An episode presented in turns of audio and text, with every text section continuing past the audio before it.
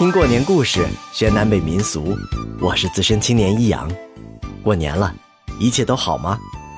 欢迎收藏订阅我的播客，和我一起听名家美文，迎吉祥新年。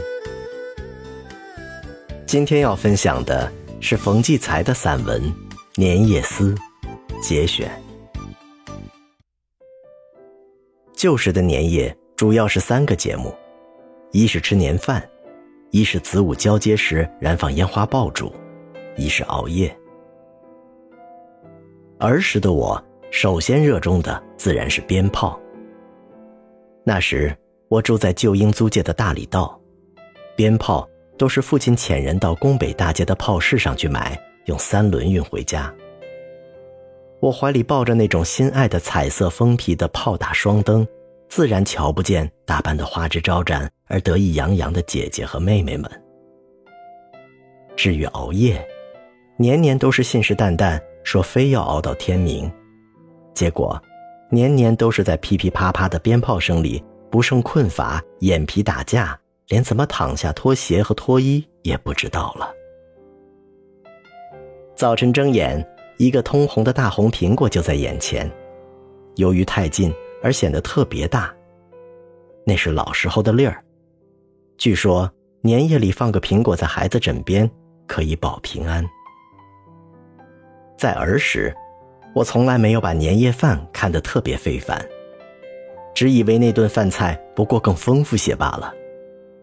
可是轮到我自己成人又成家，深陷生活与社会的重围里，年饭就渐渐变得格外的重要了。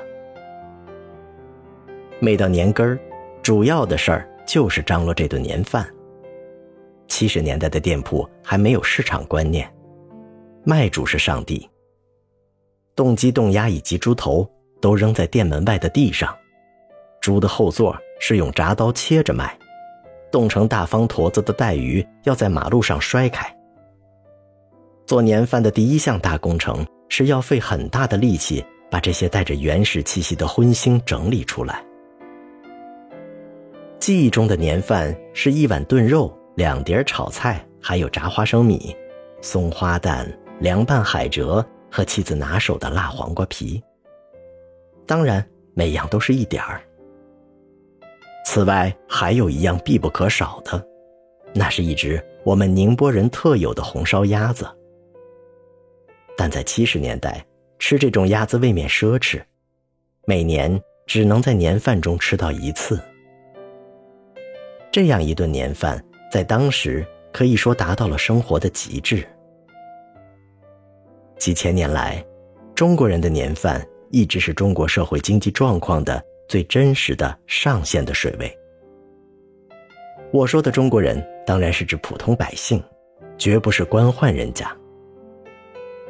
年的珍贵，往往就是因为人们把生活的期望实现在此时的饭桌上。那些岁月。年，就是人生中一年一度用尽全力来实现出来的生活的理想啊。平日里把现实理想化，过年时把理想现实化，这是中国人对年的一个伟大的创造。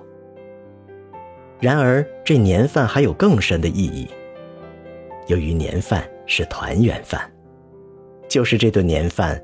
召唤着天南海北的家庭成员，一年一次的聚在一起，为了重温昨日在一起时的欢乐，还是相互祝愿在海角天涯都能前程无碍和人寿年丰。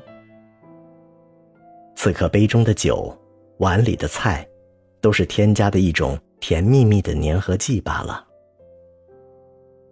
那时，父亲在世，年年都去他家。钻进他的阴暗的小屋，陪他吃年饭。他那时癌症，每天的惩罚是打扫十三个厕所。冬天里便池结冰，就要动手去清理。据说打扫厕所就是打扫自己脑袋里的思想。于是我们的年饭就有了另一层意愿，叫他暂时忘了现实。可是我们很难使他开心的笑起来。有时一笑，好似痉挛，反倒不如不笑为好。父亲这奇特而痛苦的表情就被我收藏在关于年的记忆中。